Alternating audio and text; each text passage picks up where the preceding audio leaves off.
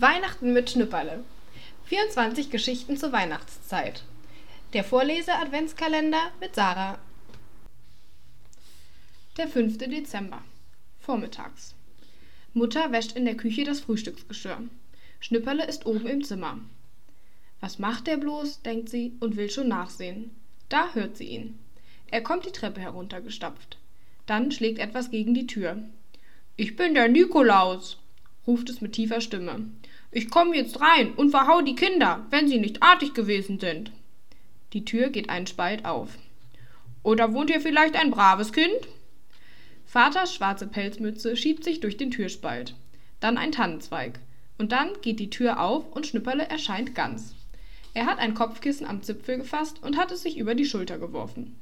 Schnüpperle schnauft unter seinem schweren Nikolaussack. Mutter hat sich schnell hinter der Tür verkrochen. Na, brummt Schnupperle, wie steht es? Bist du immer schon brav gewesen? Ich glaube, piepst Mutter. Werden wir ja gleich sehen. Schnüpperle stellt sich vor Mutter auf. Kannst du singen? Ja. Singe. Bald nun ist Weihnachtszeit, fröhliche Zeit. Jetzt ist der Weihnachtsmann gar nicht mehr weit. Jetzt ist der Weihnachtsmann gar nicht mehr weit. Gut gemacht. Brav gewesen. Dein Glück. Sollst doch was Feines haben. Schnüpperle sucht mit der Hand in dem Kopfkissenbezug herum. Da hast du was vom guten Nikolaus. Und übers Jahr komm ich wieder. Aber brav bleiben, sonst gibt's was mit der Rute. Schnüpperle hält Mutter einen kleinen Weihnachtsmann aus Schokolade hin. Nikolaus, piepst Mutter, dem fehlt ja der Kopf. Schnüpperle nimmt Vaters Pelzmütze ab. Hab ich vorhin abgebissen, sagt er. Der war doch heute in meinem Adventskalender. Und da gehört er doch eigentlich mir. Ach so, sagt Mutter. Na, dann danke ich dir auch schön, Nikolaus. Jetzt bin ich schon wieder Schnüpperle. Merkst du das nicht? Doch, doch. Bist du froh, dass du keine Haue gekriegt hast? Sehr. Hoffentlich kommst du beim richtigen Nikolaus auch so gut weg, Schnüpperle. War ich nicht artig? Es ging. Aber du hast doch gesagt, zu uns kommt er in der Nacht und macht den Teller voll. Ja, das hat er mir gesagt. Aber unter dem Fenster horchen kann er trotzdem. Ich werde schon heute nichts Schlechtes sagen, wo es so drauf ankommt. Nachmittags. Anne Rose sitzt über den Schularbeiten und Schnüpperle steht am Fenster. Er singt leise. Lasst uns froh und munter sein und uns recht von Herzen freuen. Lustig, lustig, tralalala, bald ist Nikolausabend da, bald ist Nikolausabend da. Die erste Strophe, die zweite Strophe, die dritte Strophe. Endlich die letzte, denkt Anne Rose, als Schnüpperle zur vierten Strophe ansetzt. Aber Schnüpperle fängt wieder von vorne an. Hör endlich auf, sagt Anne Rose, ich kann überhaupt nicht rechnen. Und ich kann nichts dafür, es singt mich ebenso. Dann geh raus. Geht leider nicht. Warum nicht? Weil der Nikolaus vielleicht ans Fenster horchen kommt. Ach, sagt Anne Rose.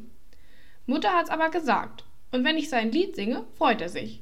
Und ich kann dann auch nichts Schlechtes sagen. Und vielleicht kann ich ihn sogar sehen. Ach, sagt Anne Rose. Möchtest du ihn auch mal sehen? Ja. Aber ich noch viel gerner. Lieber. Meinetwegen, aber gerner ist auch nichts Schlechtes. Nicht? Du redest Quatsch. Quatsch ist bestimmt was Schlechtes. Geh raus, ich will Schularbeiten machen. Aber bloß bis du fertig bist. Abends. Vater muss nach dem Abendessen noch einmal weggehen. Gerade heute ist das Schnüpperle gar nicht recht. Kommst du bald wieder? Ein bisschen wird's wohl dauern, sagt Vater. Fall bloß nicht über die Teller, wenn du heimkommst. Ich werd schon aufpassen, sagt Vater. Und schließ bloß die Haustür nicht zu, wenn du wiederkommst, sonst kann er doch nicht rein. Mach ich schon nicht. Und wenn du ihn siehst oder dich fragt, dann ich hab nichts Schlechtes gesagt, kein einziges schlechtes Wort. Gut, werde ich ausrichten. In der Nacht wird Schnüpperle wach, weil es im Haus so rumpelt. Er setzt sich im Bett auf und bekommt einen heißen Kopf. Der Nikolaus, jetzt kommt er! Schnüpperle hört ihn vor sich hinbrummen und ganz laut ächzen. Ob er hingefallen ist, denkt Schnüpperle, vielleicht über die Teller? Oder über seinen langen Mantel? Schnüpperle springt aus dem Bett. An der Tür bleibt er stehen und lauscht. Jemand rumort unten im Flur herum. Wenn er sich vielleicht wehgetan hat? Schnüpperles Herz pumpert. Er klingt die Tür auf. Nikolaus? ruft Schnipperle leise. Bist du's, Nikolaus? Jetzt ist alles ganz still. Bist du hingefallen, Nikolaus? Beinahe, brummt es aus dem Flur. Hast du dir wehgetan, Nikolaus? Ein bisschen. Soll ich Mutter wecken?